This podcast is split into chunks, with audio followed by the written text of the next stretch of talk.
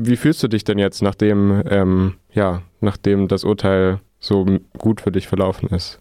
Ja, nach einem äh, ja, sehr zwei anstrengende Wochen und wenig Schlaf und äh, lang, sehr langen Prozess, war ja eine Stunde angesetzt, also vier Stunden, ähm, habe ich das heute sacken lassen und ja, fühle ich sehr gut. Ähm, ähm, genau, ähm, versucht das jetzt so langsam zu bewerten und äh, einzuordnen ähm, und ja, versuche so ein bisschen äh, ja, Schritt zu halten mit den zigtausend gefühlten Mails, die da reinkommen und äh, unser Twitter-Account hatte noch nie so viel Aktivität, selbst nicht während der Räumung.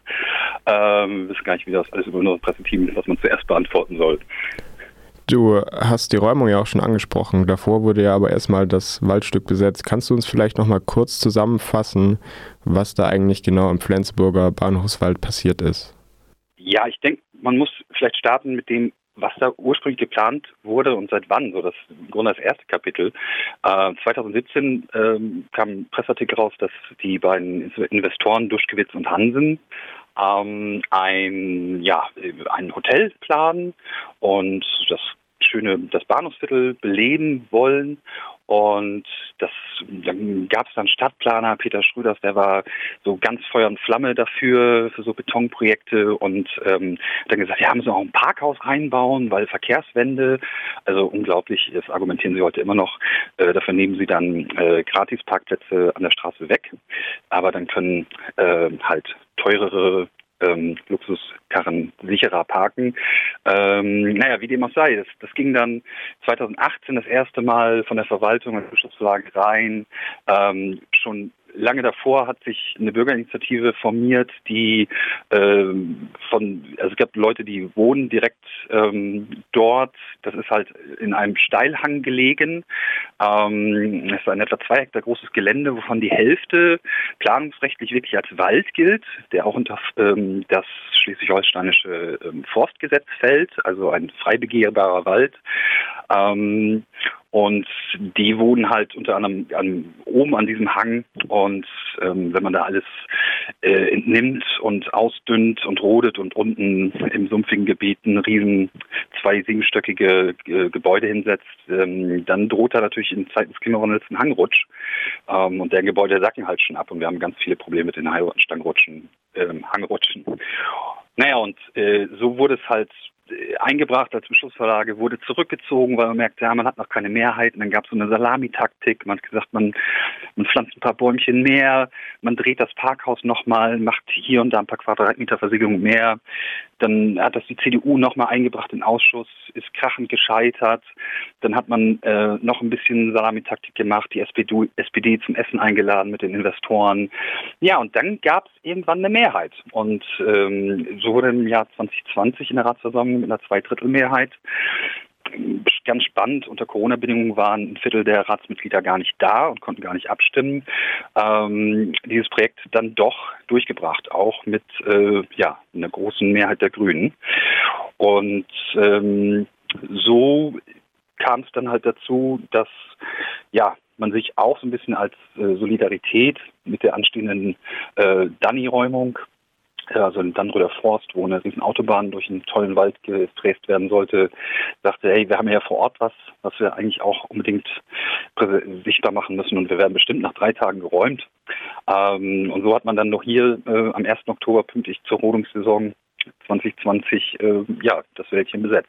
Genau, dann wurde das äh, Ganze geräumt, beziehungsweise ähm, kannst du vielleicht auch nochmal ein bisschen was zur Räumung und Rodung sagen? Also, oder beziehungsweise wie ist denn jetzt der aktuelle Stand des Projekts? Ist, steht da schon irgendwas? ja, ich fange mal mit der Räumung an, ja. Ähm, das war nämlich wirklich bemerkenswert und eigentlich eine unglaubliche Geschichte, Mm, weil drei Monate lang hat man das in der Flensburger Ratspolitik komplett ignoriert, das Thema. Und dann wurden die Stimmen im Januar immer lauter, äh, dass man doch jetzt mal räumen sollte und die Bürgermeisterin sollte was machen. Im Januar war dann eine Räumung angesetzt. Die wurde allerdings an uns durchgestochen, weil ähm, man kann nicht in Corona-Hochinzidenzzeiten mal eben 300 Leute, in, also 300 Schaften in Hotels einquartieren, ohne dass das jemand merkt. und wurde dann in letzter Sekunde abgesagt unter dem Vorwand, man möchte ja jetzt keine Großversammlung äh, haben. Ähm, ja, und im Februar erschien, das war wirklich, ja, fantastische Geschichte. Mm, da wurde an einem Mittwoch vom Ministerpräsidenten Daniel Günther eine Ausgangssperre für eine Woche verhängt äh, trotz derzeit schon sinkender Corona-Inzidenzen. Ähm, es kamen mehrere Presseartikel raus, von denen wir vorher nichts wussten, in denen halt stand, Corona schützt Waldbesetzung. Ähm, in dieser Situation kann man jetzt bestimmt nicht räumen. Ja, und am Freitagmorgen kam im Morgengrauen äh, eine 100 Menschen Security-Firmen, Forstarbeitende, die die Bäume einfach angesägt haben und sogar einen Baum geringelt haben, auf dem noch eine Person in einem Baumhaus sich befand. Und das wusste der Mensch. Also ähm, das, das eigentlich das erste Mal in der Geschichte der Waldbesetzung, glaube ich, dass zuerst gerodet wurde äh, und dann geräumt. Nämlich, äh, da mussten natürlich im Laufe des Tages die äh, ganzen Bäume notgefällt werden. Ähm, und das war im vorderen Teil äh, des Waldes, der planungsrechtlich nicht als Wald gilt und wo das Hotel gebaut werden soll. Hinten im Wald waren natürlich noch ganz noch weitere Baumhäuser und Menschen und ähm, dann ist am Samstag nichts passiert. Am Tag vorher war die Oberbürgermeisterin noch an der Mahnwache und hat gesagt, ich kann Ihnen versichern, zu diesem Zeitpunkt ist keine Räumung geplant. Naja, dann fiel ihr halt am nächsten Tag auf, oh, jetzt ist ja die Auftragssperre in Kraft getreten und die Menschen in den Baumhäusern verstoßen ja gegen die Ausgangssperre, weil sie sich nicht an ihre Meldeadresse begeben, was rechtlich gar nicht haltbar ist und wogegen auch noch eine Feststellungsklage läuft. Wie dem auch sei, dem Amtshilfeersuchen wurde stattgegeben und so wurde das erste Mal auch, solange ich mich erinnern kann, an einem Sonntag äh, Räumung begonnen und dann von Sonntag bis Montag geräumt und am Montag auch die Fellgenehmigung wieder erteilt und der Rest der Bäume, die fürs Hotel weichen müssen, ähm, gefällt. Genau. Wie lief denn dann der Prozess ab? Also bist du ähm, überrascht, dass du freigesprochen wurdest, gerade auch wegen des rechtfertigenden Notstands? Das hat alle komplett überrascht. Also das war nicht die Strategie meines Verteidigers. Und ich habe es tatsächlich auch nur hm, aufgebracht, äh, aufgebracht, eingebracht. Hm, ich habe natürlich keine Aussagen getätigt, also ich wollte mich zu nichts äußern oder in der Befragung nichts sagen, ähm, wie sich das ja so für generell empfiehlt in juristischen und Polizeikontakten.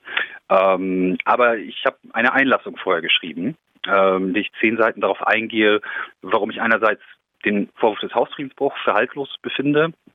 Ähm, und da haben mein Anwalt und ich eigentlich sehr gute Chancen gesehen, weil es war ein öffentlicher Wald, bevor, bevor die kamen und als eingezäunt haben und ähm, es gab gar keine, eigentlich gar keine Ansage, sie begehen Hausfriedensbruch, kommen sie da runter. Das wurde quasi erst hinterher mitgeteilt. Um, ähm, aber darauf ist das Gericht alles nicht eingegangen. Und ähm, die Richterin hat jede, äh, jeden Antrag des Anwalts weggewischt und nichts stattgegeben und einfach gesagt, nein, sie hätten das wissen müssen, ähm, sobald da die Action los war, hätten sie wissen müssen, dass sie runterkommen müssen und Hausfriedensbruch begehen. Da waren wir total platt. Aber ich habe mich halt in meiner Einlassung auch fünf Seiten darüber ausgelassen, wie es denn sein kann, eigentlich, dass es aus der Flensburger Bevölkerung 46 Anzeigen gibt und fast alle davon also das waren alles Einzelpersonen, die gegen die Investoren und die Oberbürgermeisterin und diese gesamten Vorgänge, die da passiert sind, Strafanzeige gestellt haben. Und die wurden alle von einem Anwalt, äh, Staatsanwalt weggewischt. Und auf eine Beschwerde daraufhin hat dann der Oberstaatsanwalt geantwortet, die Investoren hätten diese gesamte, ja, Menschenleben gefährdende Aktion am Freitag ähm, in einer Notwehrlage ähm, ausgeübt und hätten damit, das wäre ein gerechtfertigtes Mittel gewesen, um ihre Notwehrlage zu beenden. Also Paragraph 32 StGB. Und da habe ich gesagt, also da musste ich mich dann einfach mal aufregen und sagen, also also wenn das, wenn Sie das alles wegwischen von der Öffentlichkeit, die sagt und sagen, nee, die Investoren, die haben in Notwehrlage gehandelt, dann kann ich auch sagen, ich habe in rechtfertigen Notstand gehandelt, Paragraph 34 StGB. Und wie gesagt, das war nicht unsere offizielle Verteidigungslinie. Ähm, ich habe es einfach nur mal eingebracht. Äh, die Richterin hat sich notiert und ähm, wir hatten wirklich nicht damit gerechnet, dass sie das dann auch nach zweieinhalb Stunden dann plötzlich mal aufbrachte und die Staatsanwaltschaft fragte, was sie dazu meint, hm, die natürlich nicht viel davon hielt. Ja, und waren dann alle wirklich sehr überrascht und sprachlos bei diesem Urteil. Ähm, genau. Umso überraschender und erfreulicher, dass diese ja, Nicht-Strategie dann doch aufgegangen ist. Jetzt ist es ja so, dass Klimagerechtigkeitsproteste ähm, auf der einen Seite, du wurdest jetzt freigesprochen, auf der anderen Seite ja, gibt es da auch immer wieder verstärkt Repressionen und auch gerade in der aktuellen Debatte wird ja verstärkt zu härteren Strafen gegenüber KlimaaktivistInnen ähm, aufgerufen. Wie bewertest du denn jetzt dein Urteil oder wie siehst du dein Urteil in diesem größeren Kontext? Ja, also äh, ich möchte die Freude nicht so ein bisschen vermiesen. Also ich, ich also mir ist zum einen bewusst, es ist total, total gut, so ein Urteil. Also das, das ist balsam für die Seele. Das passiert äh, gefühlt alle paar Jubeljahre mal. Das passiert unglaublich selten, dass ein Gericht äh, dem gerechtfertigten Notstand als Argumentation folgt. Mm, und das ist grundsätzlich erstmal schön und äh, toll zu hören. Mm, Andererseits ist es natürlich ein Einzelurteil, das in der ersten Instanz von einem Amtsgericht gesprochen wurde. Ähm, ich will jetzt nicht vorgreifen, aber ich kann mir gut vorstellen, dass der Staatsanwalt, der wirklich, wirklich ambitioniert schien und äh, dem es wirklich um Teufel komm raus darum gehen schien, ein Exempel zu statuieren, zu statuieren ähm, dass derlei Rechtsbrüche nicht geduldet werden und äh, ja, Investorensicherheit in dieser Stadt gilt, ähm, dass der definitiv in Berufung gehen wird. Und insofern sieht man sich dann vom Jahr nochmal vom, vom Landgericht wieder. Aber selbstverständlich sendet es natürlich äh, ja, gutes Gefühl und ein schönes Signal, dass es grundsätzlich möglich ist. Und es wird natürlich auch spannend, wie über die noch ausstehenden ähm, ja, Strafanträge wegen Hausfriedensbruch dann letztendlich entschieden werden wird, die teilweise von derselben Richterin zu verhandeln sind.